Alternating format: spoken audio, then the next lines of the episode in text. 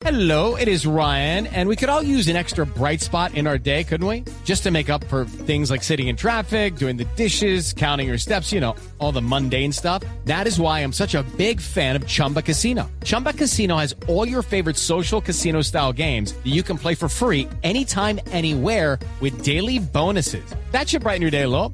Actually, a lot. So sign up now at chumbacasino.com. That's chumbacasino.com. No purchase necessary. BGW. Void were prohibited by law. See terms and conditions. 18 plus. Sus recetas son apasionantes, su consultorio es de fantasía, sus consejos son emocionantes y los resultados pueden ser benéficos para toda la vida. En Blue Jeans, Sexo Caribe, con el Dr. González. 9 y 10 minutos de la mañana. Me gusta, ¿qué? Perdón, numeral, admiro de mi papá. Somos tendencia en este momento, una de las tendencias. Hemos sido tendencia toda la mañana, ¿no? Toda la mañana. Modestia aparte, perdón. Modestia aparte todo el fin de semana, Sí, porque ayer Ah, bueno, sí, ayer. también, estamos Claro que, volando. sí, claro que sí. Catalina, ¿qué dicen nuestros oyentes antes de ir con el doctor González? Nos dicen que admiran de su papá eh, el amor, eh, la dedicación, nos suben muchas fotografías, nos dicen que qué bonito homenaje les estamos haciendo a los padres, nos hablan algunos de las responsabilidades, de la entrega. Deme un segundito aquí que... Yo tengo uno que estoy que me leo que es de Vargasville. Un A ver, ¿cómo saludo grande y es, eh, dice, numeral, admiro de mi papá que a punta de versos, un tiple y una culebra mueca, crió 20 hijos y era tan dulce que lo llamaban el boquisabroso. Ay, un saludo. Muy bien. Arroba Diana Outdoor dice, admiro de mi papá que ha sido capaz de ser padre y madre al mismo tiempo. ¿Cómo te amo, papá? Qué bien. Y Anormal dice, admiro de mi papá que sacó adelante a la familia, que le gusta el fútbol, que dedica tiempo a los suyos y a pesar de los, del- de los lejos, me aconseja. Arroba Bill Mariposa dice, admiro de mi papá que puede ser un ogro, pero nunca abandonó el pantano. Ah, qué Divino. bien, qué bien. Bueno, doctor González, muy buenos días. Muy buenos días. ¿Qué Aquí, admiraba usted de su papá, doctor González? Que era un hombre con mucha sensibilidad social. Mm. Mi papá era un hombre que nació en el 901, en el 1901. Ah, Uy, O sea, mi papá tendría en este momento 115 años si viviera. Ajá. Murió de 94 años. mm, Su vocación era ser pianista, pero en ese tiempo ser pianista era ir a Europa y no había la plata para eso. Y terminó siendo médico veterinario de la Universidad Nacional.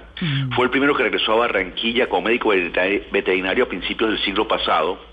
Y bueno, fue el, el médico veterinario de toda la costa por muchos años. Tenía una, una- un almacén muy grande donde vendía todas perritos, pollitos, cosas de esas. Pero un hombre con un sentido social muy importante. Qué bien. Creo que los cinco hermanos aprendimos que era importante pensar en la comunidad, en el bienestar de los demás. Y casi todos trabajamos en cosas que tienen que ver con el bienestar de los demás. Fue como el interés de él. Ah, qué bien. Qué bien. Bueno, un papá Muy con sensibilidad chévere. social. Muy interesante. además le salió un hijo una belleza. Porque si por algo estamos en este mundo, doctor González, fue por una noche o por un día en el que se batió muy bueno y hubo amor de por medio seguramente. Sí, señor, sí, señor. No, y yo creo que este día es un día importante para ayudar a que muchos hombres reflexionen sobre su paternidad que a veces los hombres se nos olvida un poquito ese concepto, esa responsabilidad y ese placer, o sea, ser padre es un placer importantísimo, ser padre es tener la capacidad de ver crecer a un hijo y de orientarlo y luego sentirse orgulloso de ver lo que su hijo está consiguiendo. Yo tengo dos hijas y precisamente ayer estaba en Bogotá, mi hija menor me invitó a almorzar en Carbón de Palo para celebrar el Día del Padre, porque yo me venía, yo me vine anoche a Barranquilla, volé en el último vuelo a Barranquilla ayer sábado, y verla a ella convertida en una profesional, en una mujer ya con su marido, eh, organizada, el placer que uno siente como para decir, oye, contribuía a que este ser humano saliera adelante y fuera una persona de bien, digna y feliz. Eso me pareció, me parece que es importante que reflexionemos. Y los que todavía no son padres, les tengo un datico interesante. Estaba revisando como todas las mañanas internet Y hay un estudio que acaba de publicarse interesante, porque la teoría que teníamos con respecto a los espermatozoides era que si eran de mala calidad era mejor cuidarlos. Y este estudio lo que mostró es que hombres con espermatozoides de baja calidad, que tienen dificultades para ser eh, padres, si hacen el amor todos los días, Ah. sus espermatozoides comienzan a mejorar de calidad.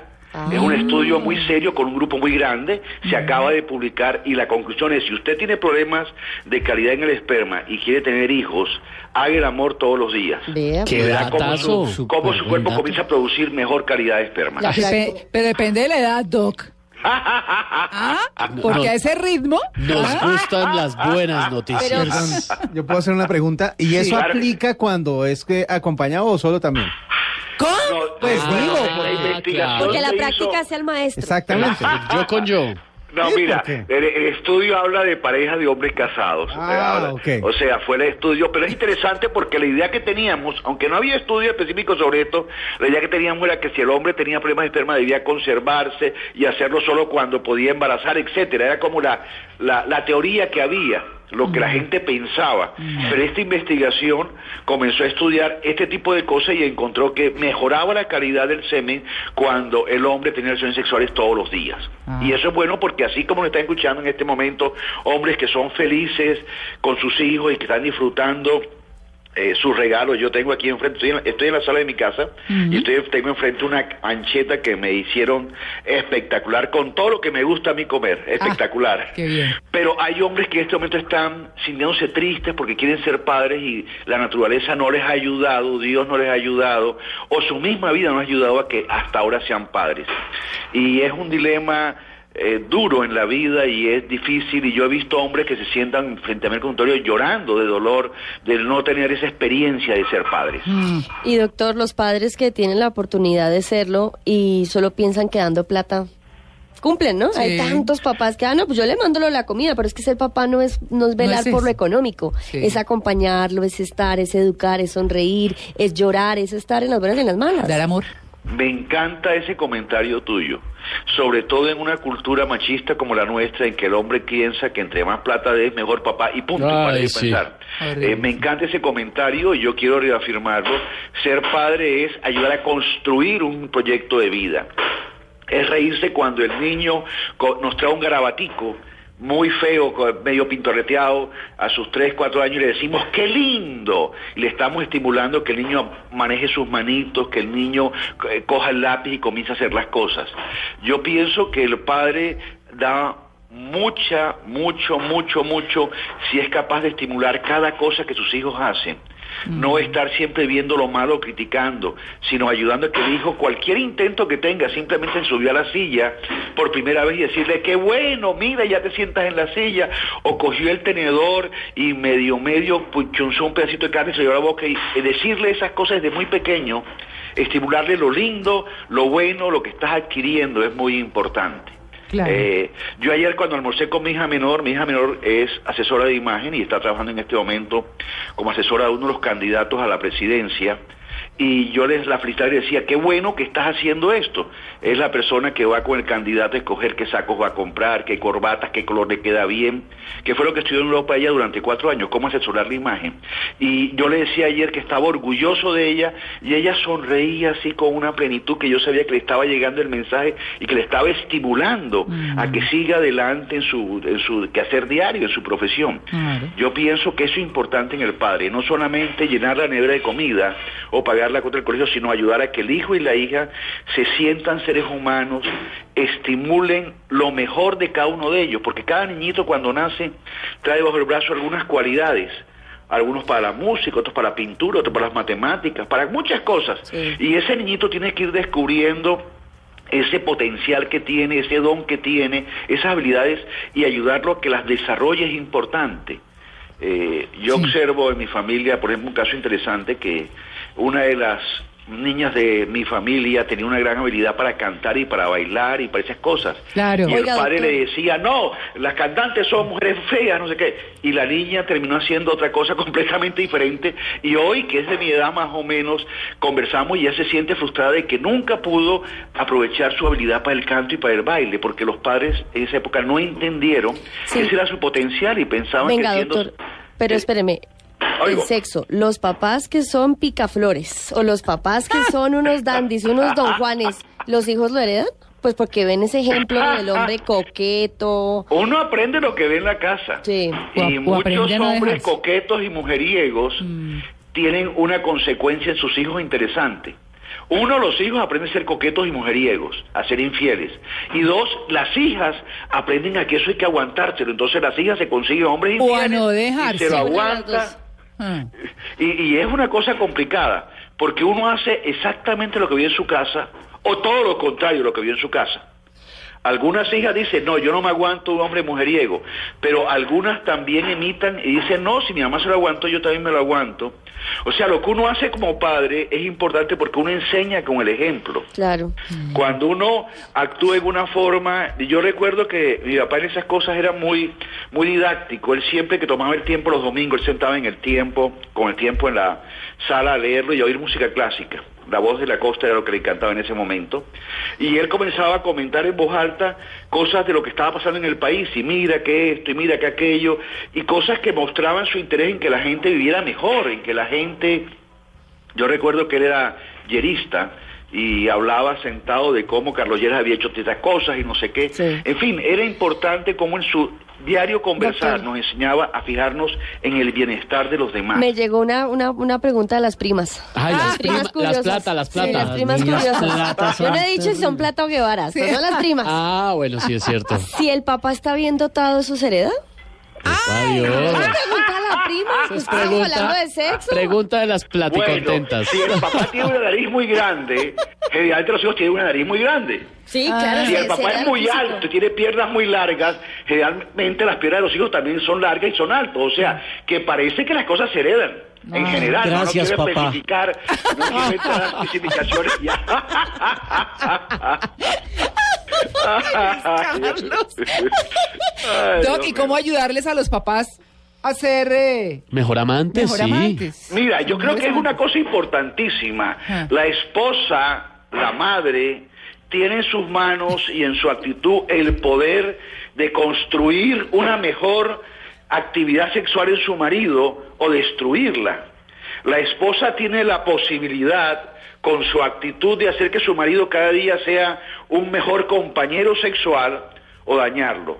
Y una de las cosas importantes de tener en cuenta es esto. Usted como mujer que me está escuchando, cualquier comentario que esto haga con respecto a la sexualidad va a afectar a su marido. Porque su marido, como todos los hombres, tiene ese miedito de que será que yo sí la satisfago, si le sirvo a ella, si soy útil para ella. Cuando una mujer se queda callada, se convierte en una muñequita de trapo que no hace nada y que no dice nada, el mensaje que le está mandando al marido es terrible.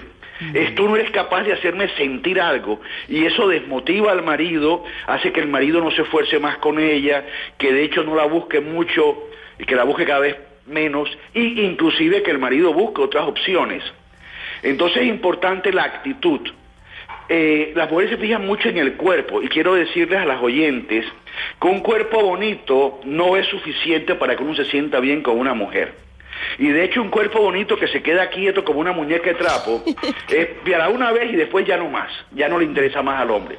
En cambio, cualquier tipo de cuerpo que tú tengas, pero si tú muestras actividad, si te ríes, si miras a los ojos, si dices esto me gusta, si te mueves, si participas, no importa que tengas un cuerpo diferente a las señoritas que se presentan en el 11 de noviembre en Cartagena, que tu cuerpo sea redondito, sea cuadradito, sea largo, o sea con mucho busto y pocas nalgas, o al revés, con mucha nalga y poco busto, no importa cómo sea tu cuerpo, si tú eres activa, si tú hablas, si tú muestras que te gusta lo que estás haciendo, eso tiene un efecto importante para que tu marido se estimule y para que ese padre cada día sea un mejor amante. Claro que sí. Un, Pues- un- un segundo elemento que es clave es que te fijes qué es lo que le, le gusta más a él.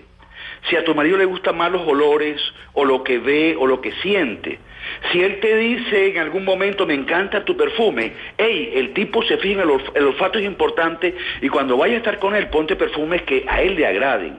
Si el tipo te dice "Eh, me encanta ese ropa interior, quiere decir que lo visual es importante para él. O sea, conocer a tu marido qué es lo que más le excita, qué cosas le agradan más, eso es importante. Y se aprende si tú observas a tu marido. Porque la ropa interior, esa ropa que la gente se pone para que se la quiten, esa ropa interior es importantísima en ese momento. Y por favor, si tu marido así, no apagues el foco. Ese cuento de que apague el foco, si el tipo le gusta mirar y tú le apagas el foco, Chao. él está frenando su habilidad y puede convertirse en un hombre desmotivado y que sea un mal amante. Sí, estaba viendo aquí que se nos olvidó saludar a unos papás que María Clara nombró Mm. en la frase de arrancando el programa. Los padrastros. Los padrastros. Ah, bueno, que sí. también cumplen una labor espectacular. Yo vi un trino que se me perdió, pero que decía precisamente eh, algo similar. Decía, gracias a mi papá, que aunque no fue mi papá, se portó como mi... Aunque no era mi papá, se portó como mi papá. Me imagino que se refería a un padrastro. Sí, señor. Muchos, muchos tienen mucho que agradecer. Y de lo que estaba diciendo el doctor González me pareció importantísimo que las mamás identifiquen qué les gusta al papá, eh, porque hay que dárselo en su día.